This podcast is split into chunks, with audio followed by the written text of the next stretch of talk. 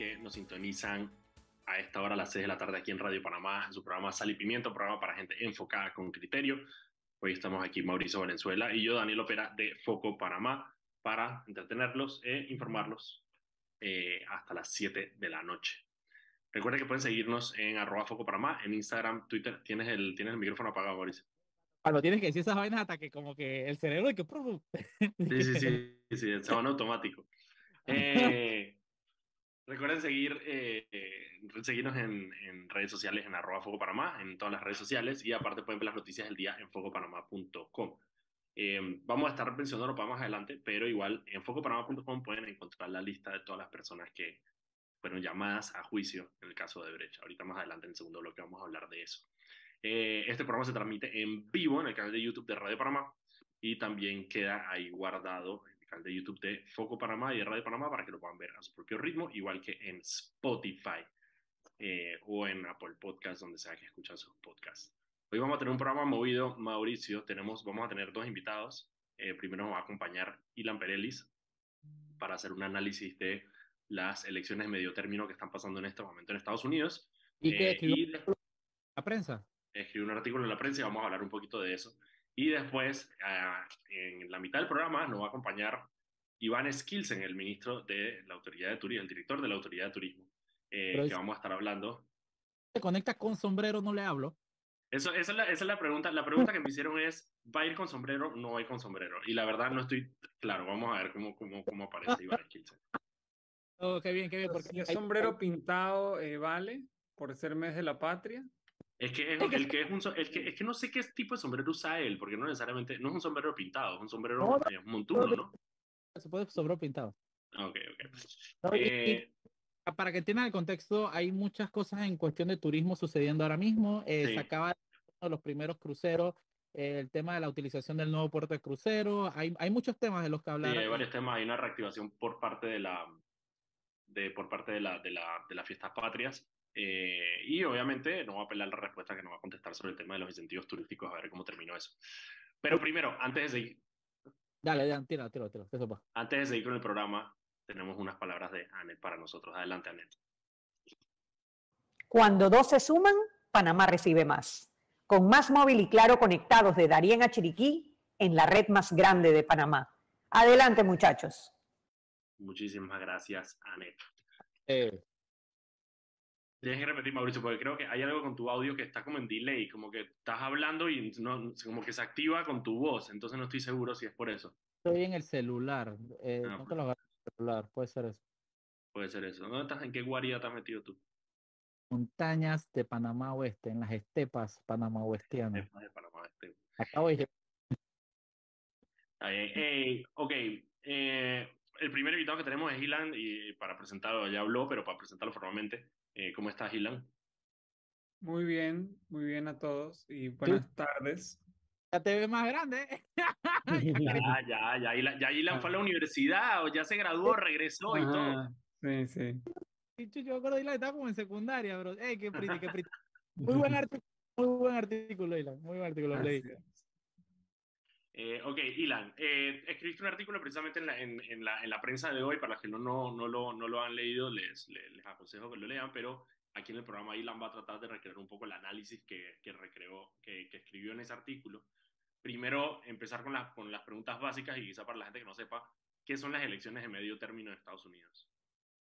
Sí, las elecciones de medio término son elecciones a muchos cargos primero lo, lo, que más la gente se, se, enfoca es el Congreso, porque el, el, Congreso tiene dos cámaras. La Cámara de Representantes se, se reelige toda, o en el, caso de, sí, en el caso de que se vayan a reelegir o se tiren para reelección, reelección y si el, uno se retira, entonces nuevos eh, congresistas. Y es un sistema interesante porque los congresistas son cada dos años, los senadores cada seis. La idea es que los congresistas tienen que estar más cerca a sus eh, a, los, a, las personas a las que representan y los senadores que vienen de todo un estado, como que tienen más libertad de estar eh, dentro del, de, de, la burbuja, digamos. Entonces, lo que, lo que se da en el Senado es que se elige cada una de las elecciones de medio término o la presidencial se elige un tercio. Entonces, hoy se elige un tercio del Senado, toda la Cámara de Representantes y siempre ha servido como una forma de evaluar al, al gobierno en ejercicio. Claro, porque se da en la mitad del periodo presidencial, ¿no? En la, en la mitad del periodo presidencial, hace dos años fue la, la famosa elección que demoró varios días en decidirse y es posible que pase igual acá. Eh, o sea que si, están esperando que esta noche se decida todo, no necesariamente va a pasar así, a menos que la, que la victoria de un lado sea tan arrolladora que no haya que esperar a todos los resultados. ¿Cuáles son los pronósticos, Ilan? ¿Cuáles son los pronósticos? Los pronósticos más recientes es que los republicanos van a tener una muy buena noche, eh, por varias razones. Primero, porque los partidos eh, de oposición les tiende a ir bien en las elecciones de medio término. Eh, porque primero su electorado está más motivado y segundo porque la, población está, siempre está, en mitad del periodo presidencial está insatisfecha con el presidente. siempre hay expectativas sobre la Había mucha expectativa, sí. Se han cumplido. No se, no se ha cumplido todo. También lo, el partido de oposición no tiene que escoger a un candidato como pasa en la presidencial. Entonces no es una opción entre Biden y Trump es como que me gusta Biden o no, se vuelve como un foco en referéndum. Claro. Eh, parecía en algún momento que los demócratas podían eh, tratar de recuperar esa circunstancia a pesar de que Biden está en una aprobación bajo el 45%, 41, 42, por la decisión del aborto y porque los candidatos que hay en muchos estados eran vistos como muy extremistas o muy eh, atados a Donald Trump. Pero en, los, en, el último mes pareciera que ha vuelto a lo normal en que el partido de oposición está bien perfilado y el tema de la economía, la inflación, ha tomado, eh, eh, digamos, el lugar principal porque a pesar de que el desempleo está muy bajo en Estados Unidos, hay un problema de inflación. Entonces las personas cuando van al, a, echar gasolina, van al supermercado y ven que los precios han subido, van a castigar al partido que está en poder eh, en muchos casos. Ilan, una consulta. Dentro de, dentro de estas elecciones ha salido a relucir nuevamente la figura de Trump. Eh, ¿qué, ¿qué, papel está jugando eh, dentro de estas elecciones de medio término? Jugó un, rol también importante no solamente en las elecciones, sino en las primarias, porque en muchas primarias del Partido Republicano él apoyaba a uno de los candidatos que siguiera más su línea y si había un representante, por ejemplo, un senador que votó para, a favor del impeachment, del juicio político, él hacía campaña en contra. Entonces él tomaba eh, lados, lo que no es muy común. Normalmente, por ejemplo, Bush, después de que fue presidente, casi nadie supo de él. O sea, el presidente se larga ya listo para su casa.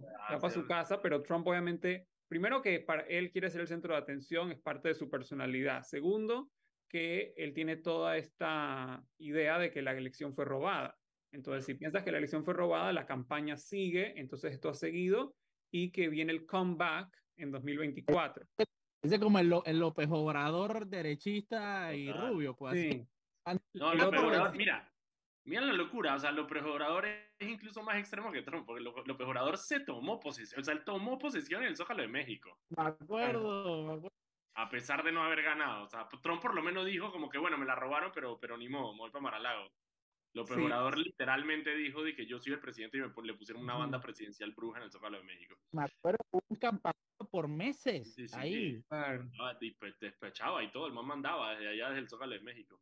El ese, de, de, ese, no sé ni cómo describirlo, pero ese, esas ínfulas de, no sé, es que no sé ni cómo describir, qué palabra usar, no es exclusivo de, de una ideología, es un tema meramente, eh, una, como un rasgo de personalidad más que nada. y el otro, el otro tema también es que no solamente se elige el Congreso, sino muchas, muchas, eh, muchos estados eligen su gobernador y oficinas locales, que muchas veces la gente no presta atención y simplemente va votando es toda una misma papeleta, ¿no? Entonces llenan para su congresista, llenan para el senador, llenan, y ya cuando van para abajo ya no saben quién están llenando. Sí, claro, Pero, pero es el, especialmente la posición de secretario de Estado, vimos que fue muy relevante porque son las personas que llevan a cabo la elección. No hay tribunal electoral. Las elecciones, en, en los estados cada estado administra su elección y vimos en la elección pasada que antes del 6 de enero Trump trató de convencer a que los estados eh, invaliden los resultados y saquen una, una lista de electores nuevos que fueran a su favor. Entonces, los gobernadores van a ser cruciales, especialmente si son republicanos. Por ejemplo, Arizona y Georgia, que Trump los perdió por poco, él trató de presionar al gobernador muy famosamente y al secretario de Estado de Georgia en una llamada diciéndole que en búscame 10 mil votos. Incluso cuando el gobernador de Arizona iba a firmar eh, la elección, como que todo se hizo bien, se veía que en su saco tenía el celular y le estaba, eh, estaba sonando, tuvo que apagar el celular y ir a firmar. O sea, que Trump lo está llamando hasta el último momento. En ese momento. Entonces, en Georgia, el, el, el, gobernador y el secretario de Estado, si ganan los republicanos, sería el mismo, pero en Arizona y en otros lugares son otros. Entonces, pueden ser otros que ya se comprometieron con la línea de Trump. Entonces, cuando los demócratas hablan de la, del peligro a la democracia, quizá a veces son un poco generales y dicen que todo el Congreso sería un peligro. El peligro quizás sería en algunos de estos estados que tengan personas que le sigan las órdenes en un en 2024 eh, si pierde la elección entonces hay que ver qué pasa. Y eh, una, una consulta. Ok yo estoy un poco desconectado del tema político de Estados Unidos y no sé actualmente cómo están conformadas eh, no, sé las proporciones que hay entre demócratas y republicanos pero número uno eso esa pregunta, ¿cómo está conformado actualmente? Y número dos, ¿cómo sería eh, si, si a, los republicanos les va mejor en estas elecciones? ¿Qué cambio realmente o cómo podrían incidir en el gobierno de, de Biden? Sí, las mayorías que tienen los demócratas ahora son muy chicas. Eh, en el Senado es un empate, 50-50, pero cuando hay empate, la vicepresidenta en este caso, o el vicepresidente, eh, hace un empate.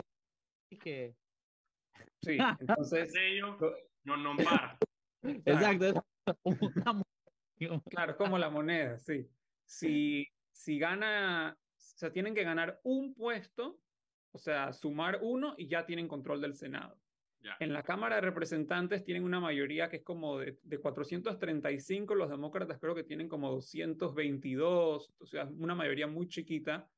Eh, y el promedio de, curules que gana un partido en oposición puede, puede llegar hasta 40, 50. Hay algunos que dicen que en esta no se espera tanto porque ya los republicanos ganaron parte de eso en 2020, entonces si ya están tan cerca del, del de la mitad, entonces ya no, lo que pueden ganar es menos. Y esto tiene que ver, primero, porque van a limitar las leyes que pueda pasar Biden, aunque ya estaba limitado porque tenían que pasar leyes que no necesitaran 60 senadores y que tengan a todos los demócratas eh, en la misma línea, porque vimos que hubo todo un eh, enredo eh, con ciertas leyes donde habían unos que estaban a favor de una y otros que estaban a favor de otra, porque los dos, al tener dos partidos y tantas, 300 millones de personas, tienes partidos que son coaliciones muy amplias. Entonces el Partido Demócrata tiene por ejemplo, a Joe Manchin, que es un senador de Virginia Occidental, que representa un estado que votó por Trump por 30 puntos y que, tiene, que defiende, es más conservador, y tiene a eh, gente que se autodeclara como socialista o, socialista democrático, como Bernie Sanders, Ocasio Cortés, etc. Entonces, tiene eh, eh, los, los, los presidentes o los los que dirigen el partido tienen que manejar toda esa diferencia y que todos estén a, favor de un mismo proyecto. Ahora, esto no solamente impacta las leyes, sino que los republicanos pueden crear comités de investigación, por ejemplo, contra Hunter Biden, eh, contra, pueden incluso empezar un impeachment en algún momento. Claro, que es lo lógico. Eh, pueden bloquear los jueces, eh, porque en eso pasa por el Senado. y también hay, va a importar la mayoría. básicamente lo que pueden hacer con su mayoría es joder. Y joder, y joder, y joder la presidencia de Biden.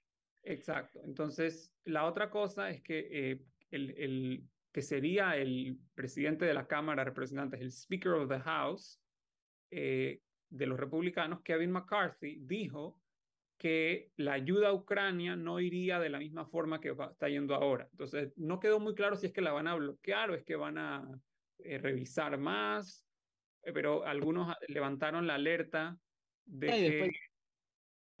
Cambia la ruta. ¿Qué? Una, una la, digo, la ayuda no va a llegar directo a Ucrania, sino que para en Moscú, después va. sí, con, escalas. Con escalas, exacto. Entonces, eh, algunos quedaron, quedaron como muy alarmados con eso, pero hay que ver quizá lo estaba diciendo ahora y muchas veces las promesas electorales cuando, cuando las personas llegan al poder no necesariamente se cumplen eh, porque como que tienes otras, otras consideraciones. amenazas tampoco. Bueno, son las 6 y 15. Muchísimas gracias, Ilan, por este análisis de las, de las elecciones del medio término. Eh, vamos a ver cómo terminan y dependiendo de lo que pueda pasar en los próximos días, de pronto tendremos a Ilan de nuevo en el programa para que nos explique. prepárate como para dentro de dos días. Así cuando, ya empiezan dependiendo de cómo vaya, Sí. porque se muere un rato. Exacto.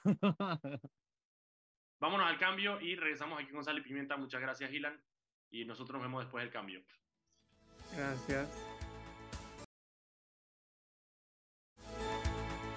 Y estamos de vuelta aquí en su programa Sal y Pimienta, un programa para gente enfocada con criterio. Estamos aquí Mauricio Valenzuela y Daniel Opera de Foco Panamá. Recuerden que pueden seguirnos en arroba Foco Panamá en Instagram, Twitter, Facebook y TikTok.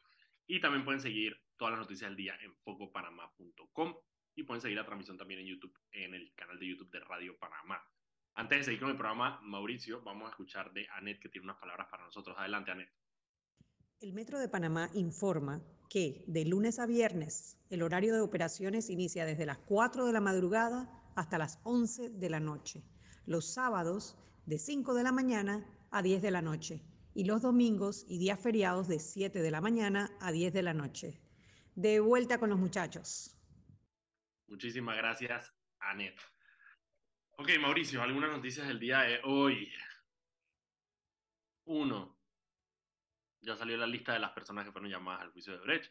Están todas en nuestras redes sociales de Foco Panamá y también están en la página web focopanamá.com. Usted entra ahí a focopanamá.com y está toda la lista de las personas que han sido llamadas a juicio y también las personas que sacaron del el juicio.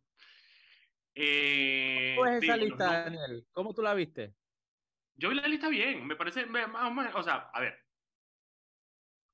estaban las personas que se, se, asumía que iban a estar, están ahí. Martin, eh, Martinelli, Varela, los hijos de Martinelli, eh, eh Papa Dimitriu, Fran de Lima, los dos ministros del MOB de Martinelli, está Carlos Dubois, está Rosa, está Jaime Lazo.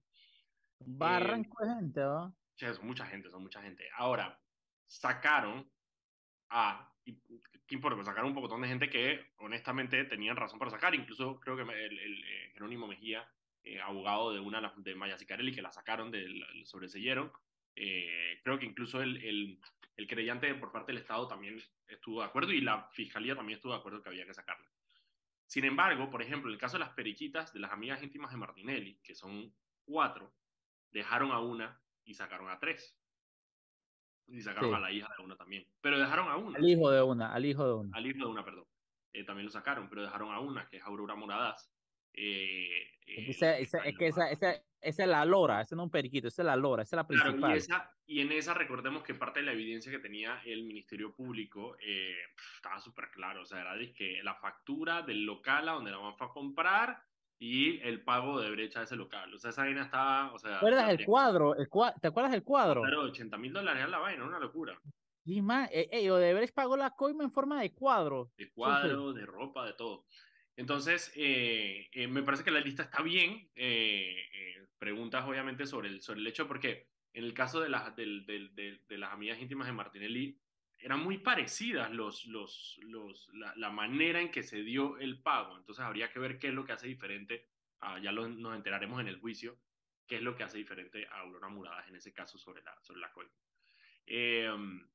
lo único, bueno, la, la, audiencia quedó para, la audiencia, eh, el juicio como tal quedó para agosto del otro año, que es un poco lejos, y la, eh, las, la fecha alterna queda entonces para, creo que fue, fue octubre, ¿no? Octubre, noviembre. Del Pero hay que desilusionarse ya o los tiempos dan. Desde septiembre. Mira, eh, depende a quién le preguntes. Porque obviamente como la ley es así, la ley, como si tú tienes, como si tú tienes dos abogados, tienes tres interpretaciones. Eh, depende a quién le preguntes, te diré que los tiempos dan o no dan. A ver, lo, lo lógico era, eh, digamos, que este proceso se lograra terminar antes de que empezaran las primarias de los partidos. Y la razón es porque, claro, una vez que ya están las primarias de los partidos y hay candidatos oficiales, eh, las cosas se empiezan a empantanar. eh, porque obviamente hay un tema ahí de, de, de, de, que si empieza el proceso electoral y tienes un juicio andando en la mitad, ya se empieza a poner complicado. Entonces la idea era terminar esto antes. No se va a terminar antes, eh, va a estar justo en la mitad del proceso electoral.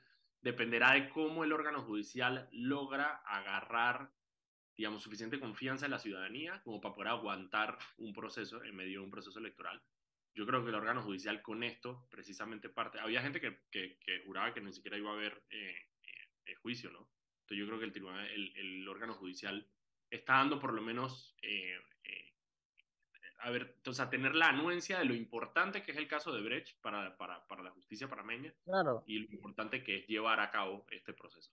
No, sí, igual, igual también para la gente que habla, piensa del proceso Martínez, recordemos que ahora hay un proceso que sí está cerca, y es el tema del New Business, que ese, ese, si tú me pones a apostar así como si fuera caballo, yo le voy al caballo a New Business, que hasta, suena hasta nombre de caballo, de, de hipódromo. Si está clarísimo. New Business está clarísimo. Exacto. New Business se toma por una cabeza. Más, más, ese full nombre de caballo. Una vez fui al hipódromo y los nombres son así, de que New Business, de, sí, una, full es nombre de caballo hipódromo. Mira que sí, podemos hacer una analogía de eso. Una analogía con eso. Eh, así que bueno, ese juicio va a ser entonces en agosto del próximo año. Eh, lo importante es que hay fecha de juicio y eh, la fecha alterna es, el, aquí lo tengo, es del 27, del 27 de septiembre al 17 de octubre. Sí, no, no, no es ni, no es, es menos, un mes máximo, exactamente. Ahora, ¿por qué es importante el tema de la fecha alterna? Porque se asume y se sobreentiende que el man va a llegar con dolorcito en la nalga izquierda. Ay, es que tosí fuerte y se me movió la mollerita, va a decir Martinelli. Es que se me entró un sereno por la mollerita. Entonces, la ahí la, la, de los bebés, la cosita de arriba. La mollerita es el botón de autodestrucción que tienen los bebés como hasta los dos años. De autodestrucción si es, man, los bebés, yo no entiendo, man, cuando la ciencia creó al ser humano, ¿cómo se le ocurrió tener un botón de autodestrucción, Frank? Es un huequito en el que tú le puedes tocar el cerebro al ser humano hasta como los dos años y medio. Eso no, eso no es normal. Eso no es normal, eso no es normal. Ajá, bueno, a Martinelli se le va, a, le va a entrar frío por la mollerita, le dio tos y no va a poder ir a la primera fecha. Mira, y, y, y, solamente para que veamos el ejemplo práctico de eso, hoy eh, tenía que haber sido, eh, no, perdón, ayer tenía que haber sido el juicio eh, uno de los tantos juicios que hay, sobre el tema de la autopista Rajana Chorrera, en el que están involucrados dos exministros que también están llamados en el caso de Brecht. Y efectivamente se suspendió. Man, ya de risa, de ahí, no se salvó ni uno, Frank, ni uno. Mira, Creo que Rómulo fue el único que se salvó de ese gabinete. Rómulo de investigaciones. ¿Sí? No, no, no, hay un par. Ricky Fábrega tampoco, hay un par que no, hay un par que no, que, que se salvaron de eso. Ah, Pero, Ricky Fábrega era del gobierno, ¿ah? Se me había olvidado. Sí, él fue, él fue de gobierno, fue autoridad de tránsito y eso, así que él no, no, él, él también salió, salió. un par ahí que salieron, que salieron relativamente, relativamente, sí. Para mí lo que me da risa es que, por ejemplo, y una vez nos ha pasado antes de ir al cambio, muchas veces nos ha pasado que nosotros publicamos las noticias sobre los edictos que salen del órgano judicial eh, y eh, la vez pasada hubo uno, eh, mencionaba casualmente a uno de estos, de estos ministros de, de, de obras públicas y me llamó alguien con un mensaje por parte del ministro decirme que era falso, completamente falso, que no es que, lo, que, lo, que, ellos a veces no entienden es que nosotros tenemos un sistema que jalamos los edictos apenas salen. muchas veces nosotros pero porque estás diciendo la salsa secreta, hermano. O sea, eso no. No, pero ellos no, saben ellos no saben cuál es el sistema, ni dónde, ni cómo accesar. Nosotros tenemos un sistema que jala los edictos apenas lo firma Yuprado. Entonces, muchas veces nosotros nos enteramos antes que ellos mismos. Entonces, los tipos empiezan a reclamar y después al rato, ah, no, disculpa, no había visto ah, no, sí, ya, de que ya mi abogado me dijo que sí. Eh, pues claro, obviamente también tienen tantos casos que no saben ni siquiera por dónde vienen. Mira, son las 6 y 29. Vamos a hacer el cambio aquí porque ya está con nosotros nuestro próximo invitado. Vámonos al cambio y cuando regresemos estaremos hablando entonces con Iván Skilsen, director de la Autoridad de Turismo de Panamá. Vámonos al cambio y regresamos. Sal y Pimienta con Mariela Ledesma y Annette Planels. Conoce a uno de los mineros profesionales de Cobre Panamá. Iván Skilsen, bienvenido al programa. Muy buenas tardes, ya casi de noche. Saludos a todos. Y hoy listo para compartirle las novedades del turismo. Y bueno, para los que no están escuchando en radio, eh, eh, Iván decepcionó el día de hoy porque no está usando un sombrero como eh, muchas de nuestras personas nos anunciaron que existía la posibilidad. Estaba pidiendo el sombrero pintado, la estaba pidiendo vamos, vamos a buscarlo, vamos a buscarlo. Pues Así que supongo que la primera pregunta es ¿por qué no está usando el sombrero? Porque, o sea, ¿cómo es, cuál es el, el poder de decisión del día a día de cuándo usar o cuándo no usar el sombrero? Últimamente el sombrero solo sale cuando hay que representar al país en algún evento internacional y así es una excusa para hablar de Panamá. Ah, este, este, este, es el verdadero, el verdadero sombrero de Panamá, porque la gente habla del Panamá Hat y obviamente el sombrero de Panamá, el conocido como Panamá Hat, se hace en Ecuador. Así que es una excusa para decir esto patrimonio de la humanidad. Hay una comunidad hermosa que se llama La Pintada. Te invito a que conozcas a los artesanos que lo hacen y ahí nos vamos. Qué, qué brutal. Es para romper el hielo. Así es. Está hermoso. Lo, único.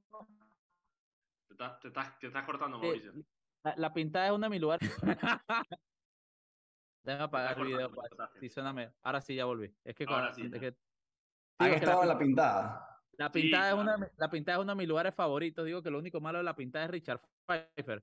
Pero el resto es súper bonito. Es, un tema, es un tema eh, pero la pintada efectivamente es hermoso. Eh, hace poco se dio el, Festival del Sombrero Pintado, ahí estuve, y cada día más increíble, o sea, un artesano llega a vender hasta 20 mil dólares en, esa, en esos festivales, increíble eh, el atractivo y, y, el, y la popularidad que está agarrando el sombrero. obviamente en Panamá tú vas ahora al desfile de mil polleras y, y aunque es de polleras, ves un mar de sombreros pintados, es una cosa impresionante y, creo que Ahora el interés nuestro es que la gente de las playas, eh, eh, sobre todo los hoteles de playa, también promuevan eh, destinos como La Pintada porque se puede beneficiar muchísimo a, estas comunidades locales, ¿no? Y que la gente no se quede solamente encerrada en su resort, sino que salga y explore el país. Así es. Hay, hay varias preguntas. la primera pregunta sobre el día de hoy, hay, ya Mauricio se puso su sombrero. No sé qué tipo de sombrero es. Este es un sombrero, este sombrero es sombrero de mi abuelo de campo, así. Vaya, parece como de junco. Es de Junco, es de Junco. Y es viejito, es de mi abuelo, es súper pretty. Ah, bueno, tiene valor, sentimental. sí, sí, no, completamente, completamente. Eh, algo algo súper interesante que a mí me gusta mucho del área de la pintada es que la pintada es hermosísimo, de verdad. Es un pueblo muy bien cuidado, es súper limpio. E, se, siente literalmente otro, otro lugar. Se pero siente la plata, se siente la plata de la mina de donde sea, hermano, pero está súper bonito. Y, y, algo que me gusta mucho es que la pintada es como el inicio para un tour que a mí me encanta, que es el de las montañas de, de Penonomé. En Penonomé hay mis lugares favoritos, allá arriba, Chiguiri arriba, que tiene eh, Tavidad, tienes eh, Cerro, la, eh, Cerro la, ¿cómo se llama? Cerro, la Vieja, que, ya no pega, pero es hermoso, sí. Sí, sí, sí. Saludos a Alfonso, que es lo máximo, Alfonso. En Tavidad tienes Toabré, tienes lugares hermosísimos, pero hermosísimos. Y si te, y si te gusta la aventura, te va, entras por ahí y sales en el valle, cosa que he hecho y es épico, es épico, épico, épico. Entonces, ese, el tema de las montañas de Penomé es chuzo, una joya que mucha, muchos panameños no, no conocen. 100%. Y, uh, vamos a empezar por, por, por, por en orden. Eh, hoy comenzó, o bueno, se dio inicio, digamos, a esta temporada de crucero con estos cruceros que han llegado al puerto crucero y casualmente se dio un incidente eh, ahorita eh, eh, en, la tarde. si nos podrías conversar, porque no hay mucha información, sabemos que el puente, digamos, que conecta el crucero con el, con el, con el puerto, de alguna manera se dio y hay, algunos hay algunos heridos. ¿Qué información tienen ustedes en la autoridad al respecto? Sí, claro que sí. aprovechamos la oportunidad porque en efecto hay mucha gente comentando en redes eh, y hoy el plan era hablar, obviamente, de las buenas noticias de, de, que los cruceros están impactando la economía, pero obvio esto, este tema... Ahorita vamos a eso, ahorita vamos a eso.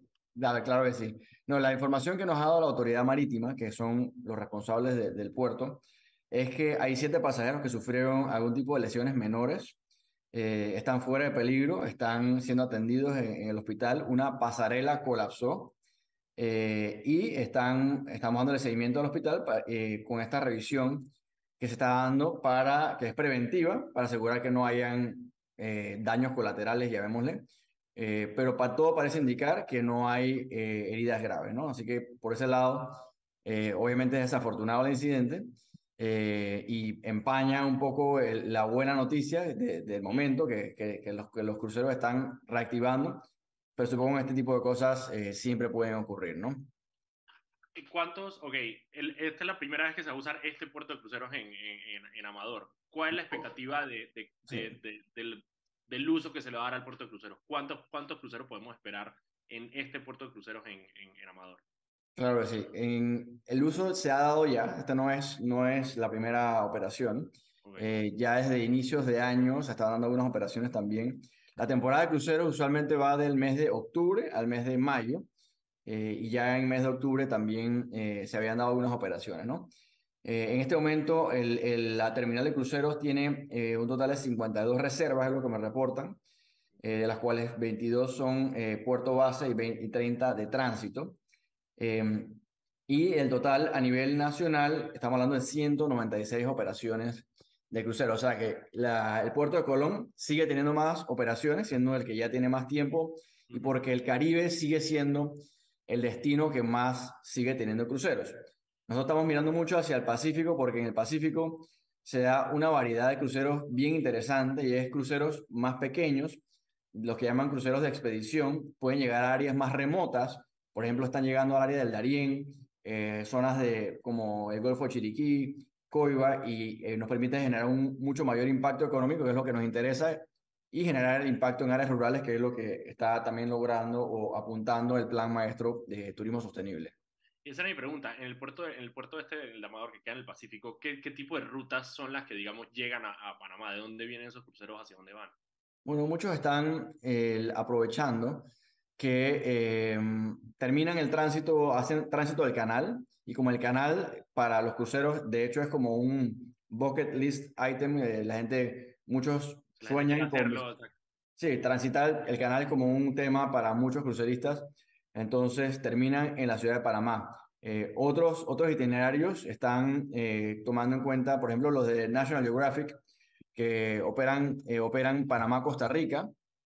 Y esa trayectoria también estamos apostándole mucho. Tenemos eh, otros pequeños cruceros como Atlas Ocean Voyages que también están, eh, ya anunciaron que van a iniciar puerto base en Panamá, que puerto base significa cuando abordan su crucero en Panamá, bien, entran por Tocumen y usualmente pasan uno o dos noches en la ciudad de Panamá, o sea que genera mayor beneficio económico, ¿no?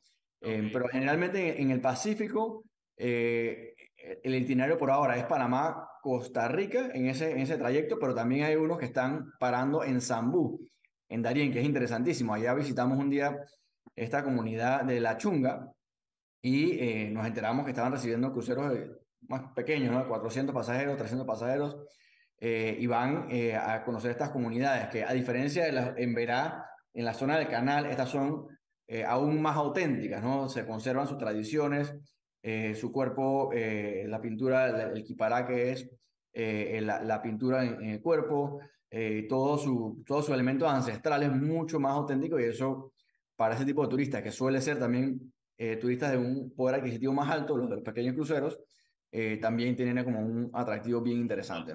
¿Y, cuál qué tipo de infraestructura hay en para recibir estos, estos cruceros? Usual, no, no, hay mucha infraestructura. Ellos eh, suelen buscarlos hacia afuera, salen a, a, buscarlos en botes y los traen a la, a la costa. Em, y ahí es donde los atienden, ¿no? Así que eh, realmente es eh, algo que, que, a futuro se, se debería seguir desarrollando en, ese potencial. y es por eso que hemos estado enfocando en este tema de los, de los, em, de los cruceristas de pequeños cruceros. De hecho, hay, un, hay una, la empresa que opera los cruceros National Geographic, se llama Lindblad Expeditions. El tipo es como el papá de los, del turismo sostenible en cruceros. Eh, tiene mucha experiencia, por ejemplo, en Galápagos. Y hace poco pasó un mes entero recorriendo todas las costas de Panamá. Le hicimos la venta eh, de todo para que el tipo se, se enamorara. Y eh, al final salió muy entusiasmado. De hecho, publicó una entrevista comparando en esta ocasión Panamá con Costa Rica, decía, la gente habla mucho de Costa Rica, pero quiero que presten atención a Panamá. Panamá tiene lo que tiene Costa Rica, pero además tiene pueblos indígenas, tiene, o sea, no, no, nos interesó muchísimo, nos, motivó muchísimo que el tipo estuviese eh, eh, promoviendo Panamá sí. Ahora él está evaluando eh, un, un, un, bote, un barco que pase todo el año en Panamá, porque estas operaciones que tiene hoy en día son una parte del año. Ahora estamos apostándole Estamos pidiéndole un apoyo al canal de Panamá para que nos permitan eh, unas operaciones que hoy en día no permiten, que siempre eh, es un reto porque el canal tiene su prioridad es su, sus operaciones, no, no el turismo, eh, para ver si logramos que, que, que, esta empresa que opera los cruceros National Geographic tenga un, un barco todo el año en Panamá.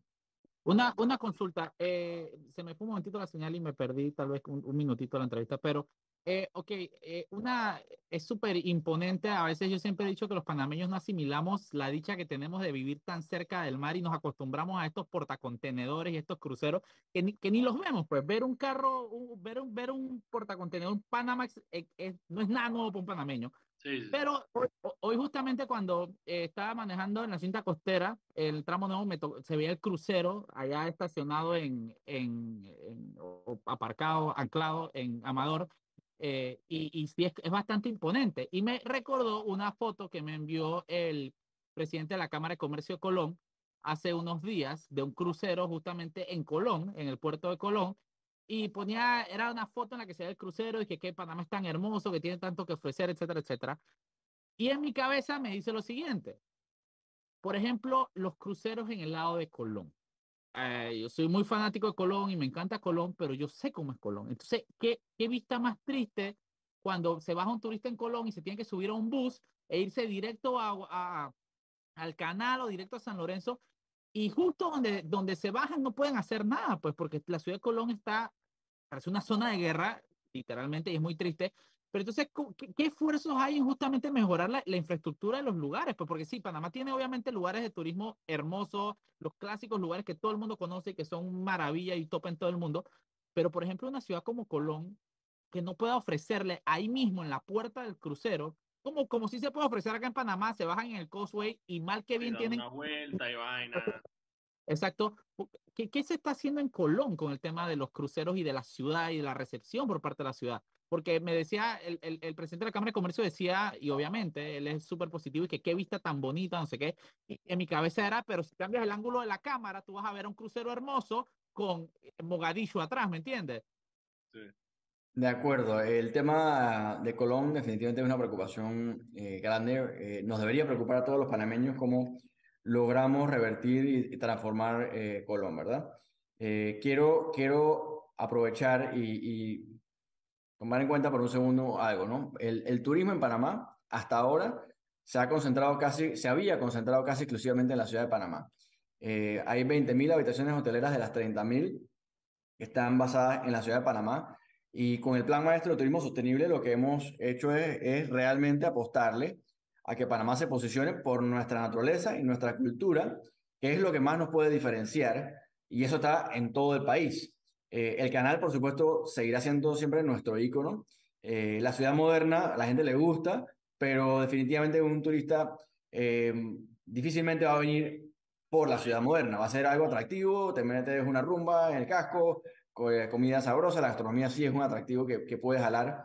Eh, así que con el plan maestro lo que, lo que se hizo fue, se establecieron ocho destinos prioritarios para promover el desarrollo y dentro de esos ocho, eh, incluso también la idea es, hay que priorizar, ¿no? Por ejemplo, Bocas del Toro, un destino que también nunca había recibido inversión en infraestructura enfocado en el turismo, ahora el gobierno eh, ha comprometido aproximadamente 200 millones de dólares en proyectos, entre ellos las calles, eh, agua, eh, que de hecho ahorita también hay una, hoy se declaró estado de emergencia por falta de agua, por falta de infraestructura dedicada al agua en, Isla Colón.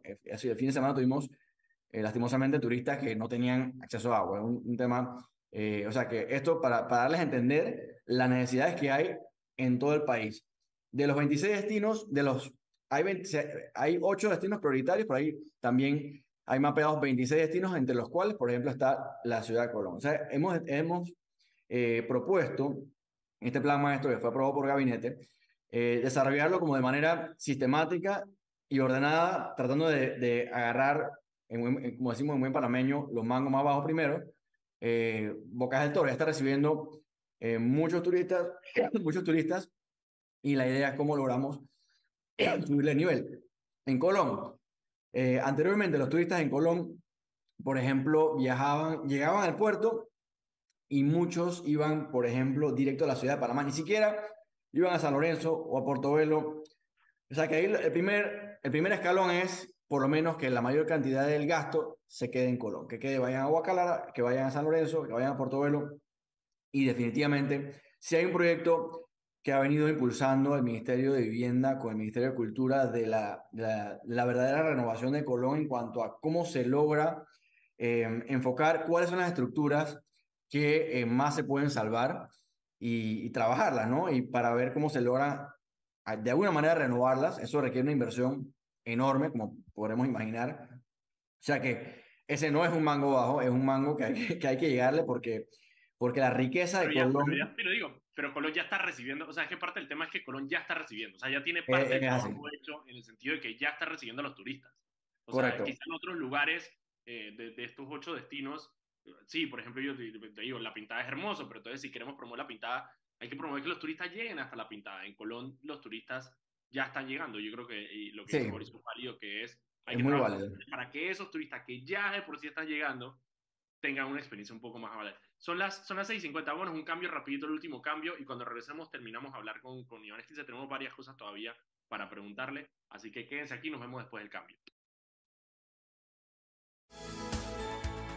Y estamos de vuelta en su programa Sal y Pimienta. Vamos primero con Anet, que tiene unas palabras para nosotros. Adelante, Anet.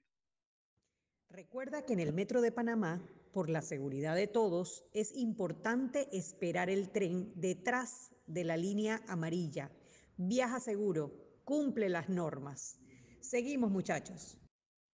Eh, mira, eh, y es que yo creo que hay un tema con el, con el, con el turismo que a veces tal vez no es complejo, porque si te pones a ver, puede haber, el, el, autoridad de turismo puede estar haciendo todos los planes de maestros de turismo y desarrollo de turismo, pero al final si los otros ministerios y, las, las otras oficinas de gobierno no trabajan en armonía, yo creo que el tema de turismo no, no, no, debe ser únicamente la autoridad de turismo, tiene que ser un tema prioritario para, el minister, ministro de Obras Públicas, para el IDAM, para el gobierno, para seguridad.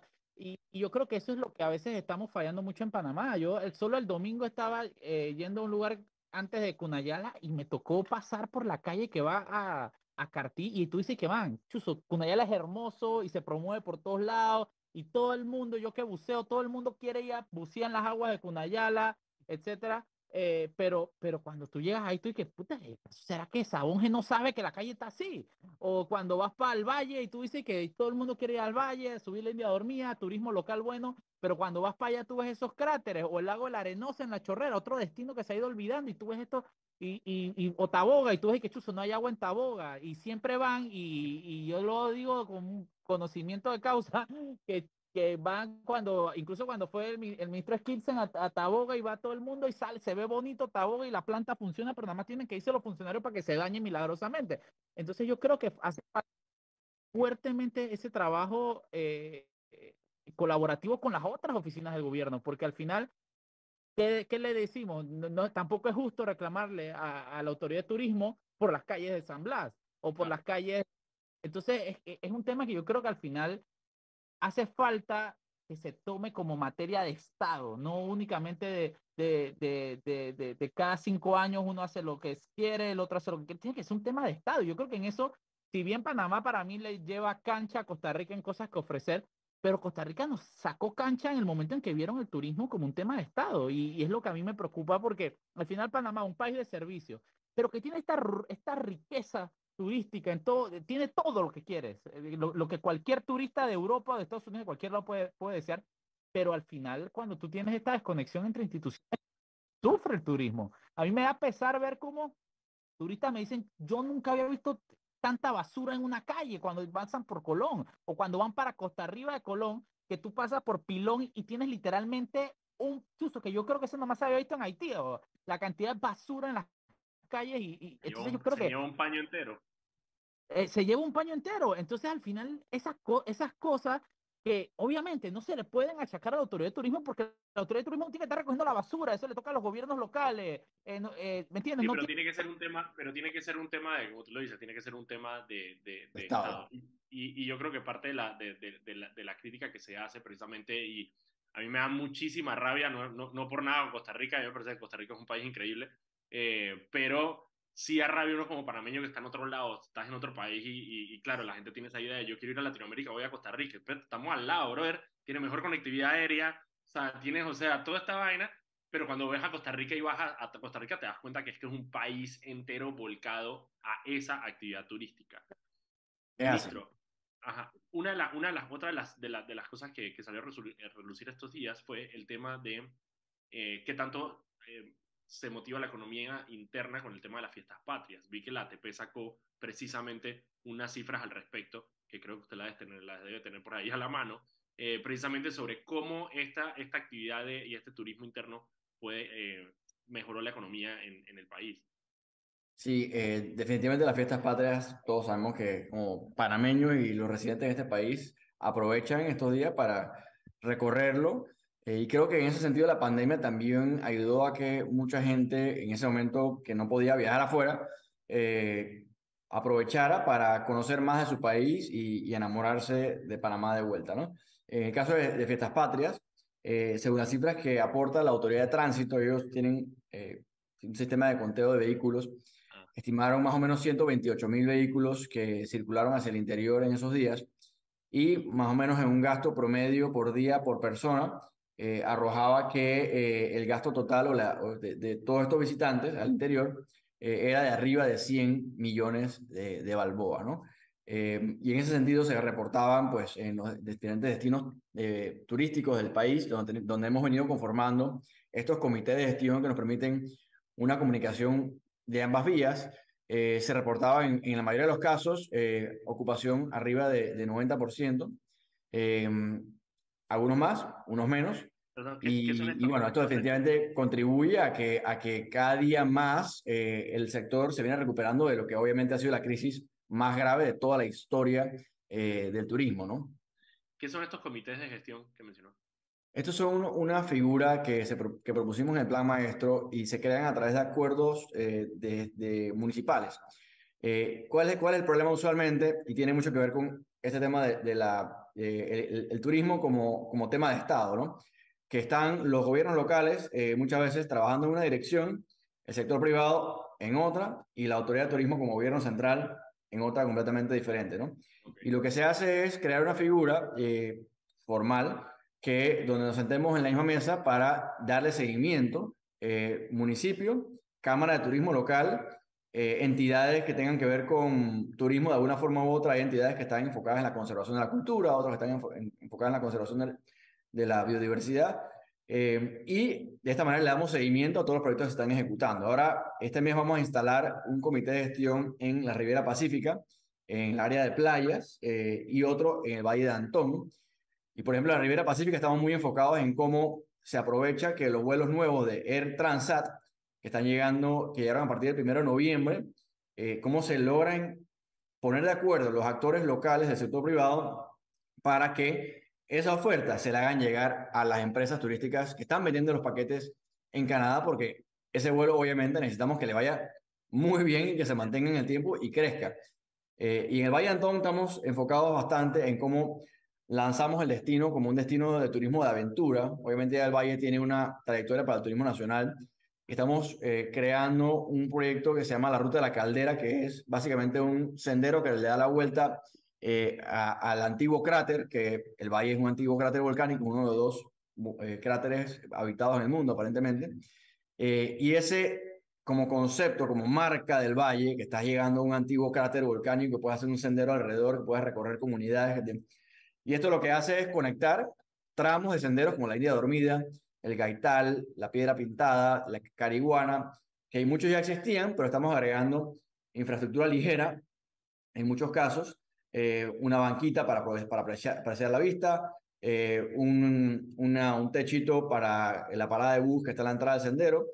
Y en este caso el proyecto fue de aportes de los empresarios locales del Valle, que eh, también es algo muy positivo porque en verdad el Valle eh, por muchos años ha sido un sitio que hay como también se refleja mucho la, la, la desigualdad, ¿no? Tienes las casas, incluso la calle de los millonarios, es increíble que hay una calle que le llamen así, que eh, entonces cómo logra para que ahora que, que a todo el mundo le interesa que al valle le vaya bien, que haya trabajo, que los guías de turismo tengan, eh, eh aprovechen el desarrollo, estamos también capacitando 60 guías de turismo certificándolos para que se inserten en este potencial y, y, lo promovamos con todo, ¿no? Así que eso es parte de la idea del comité de gestión. y no, la última pregunta... ¿ah? ah, dale. No, tira, tira, no, tengo una última pregunta para el ministro antes de que se vaya, que es, el tema de la ley de incentivos turísticos, eh, obviamente altamente criticada, no solamente por nosotros, sino por, por, por, por gran, gran, parte de la población. Ya pasó, está en ley, eh, vamos, a, vamos a, tener que vivir con eso. La pregunta es, ¿cuáles son los mecanismos que tiene entonces la autoridad de, turismo para asegurarse que precisamente la, la, inversión que van a hacer estas empresas se vea reflejada en mejores números para el turismo, que bueno, al final de cuentas es lo único que nos queda, ¿no?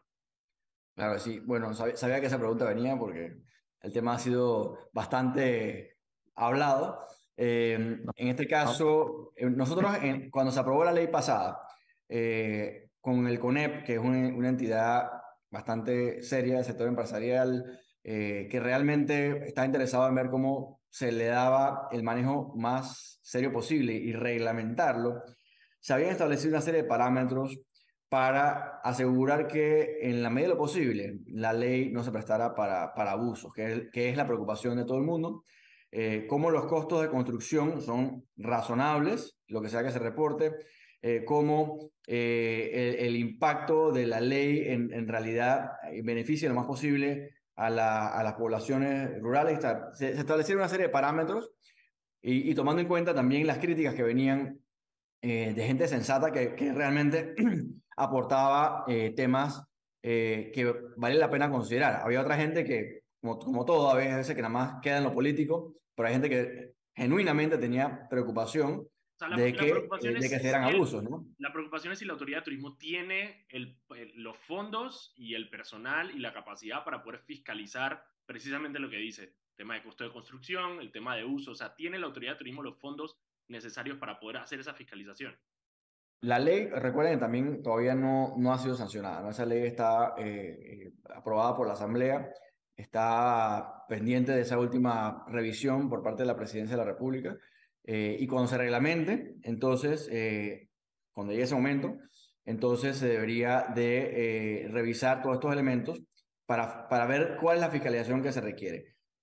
cuando en su momento lo estábamos planificando, sí habíamos determinado que necesitábamos algunas personas adicionales en el departamento de, de, fiscalización, pues de, la Dirección de Inversiones Turísticas, eh, para asegurar que, el, el, que realmente lo que se prometió en el informe, en el estudio económico que se presenta, eh, se esté cumpliendo sobre la marcha, que es lo que al final eh, toda la población, sobre todo, quería, que, evidentemente no, no se burlara al Estado y a todos los panameños en ese sentido. Así que ese tema sigue siendo algo que le estamos dando seguimiento cercano. Vamos a ver cómo termina eh, todo. Y definitivamente el tema de fiscalización, no solamente con el tema de incentivos, también eh, el sector privado nos reclama eh, mucho y estamos detrás de, de la fiscalización para que, por ejemplo, guías de turismo piratas, agencias de viaje piratas que salen a vender paquetes de turismo por internet, por Instagram, y no tienen necesariamente, pues no han pasado por los filtros, no tienen, ah, porque un, un tour operador en Panamá tiene que tener un, un seguro eh, de responsabilidad civil, una fianza, eh, tiene que tener una fianza para proteger también al viajero. Entonces, todos estos elementos son temas que nos corresponden estamos detrás para asegurar que, que, se, que, que se mantenga y, se, y se cuide, ¿no? Un tema importante, aproveche, ya no tenemos tiempo, pero el tema de, lo, de, las, de las operadoras marítimas piratas de viajes en yate, peligrosísimo. Me, yo que me la paso en el agua he visto mucho eh, eso está esperando que pase una tragedia, literalmente. Cualquiera con bote quiere subir turistas y eso es muy peligroso y muy delicado. Aprovecho para, hablando de turismo, fiestas patrias, yo no puedo dejar al lado mi lado chorrerano. El 10 de noviembre es la fiesta, aunque es de, de las tablas de los santos, eso realmente es de chorrera, porque en chorrera es que se celebra. en chorrera es la sucursal de las tablas en, en Panamá. Yo invito a todas las personas, porque yo voy a chorrera, a, ese desfile hermosísimo, es folclórico, es el, la mejor fiesta de chorrera, ya está todos los chorreranos preparándose para el 10 de noviembre. Así que yo aprovecho de invitarlos a que vayan y coman un buen bollo preñado, se tomen un buen chicheme y se tomen un buen seco con leche allá atrás de una carreta ahí jalado por bueyes. Muchísimas gracias a Iván Skilsen. El, eh, el título es administrador o director, no me acuerdo, solo es director, ministro, ¿cómo es? Es administrador general, efectivamente. Administrador general. Eso, eso lo cambian cada gobierno. sí, seguro. Eh, muchísimas gracias por, eh, por, darnos su tiempo para, para actualizarnos en temas de turismo y espero poder seguir conversando más adentro en la temporada. Ahora viene el verano, hay muchos otros temas de turismo eh, que tocar y que a la gente le interesan. Al final, algo muy positivo que salió de la pandemia es el interés por el turismo local. Ahora la gente todos los fines de semana quiere conocer un cerro, quiere ir a meterse abajo un chorro. Eso es buenísimo. Y yo creo que hay que darle, hay que darle mucho mucho impulso a eso, que no se pierda y perfeccionarlo, porque al final yo creo que lo único que nos va a salvar los panameños no es ni el canal, porque si se acaba el agua nos jodimos, sino que es el turismo. Así que bueno, muchísimas gracias y nos escuchamos mañana y nos vemos mañana. Recuerden que pueden seguirnos en arroba Foco Panamá en todas nuestras redes y el programa completo lo pueden escuchar desde mañana en Spotify. Muchísimas gracias y pasen buenas noches.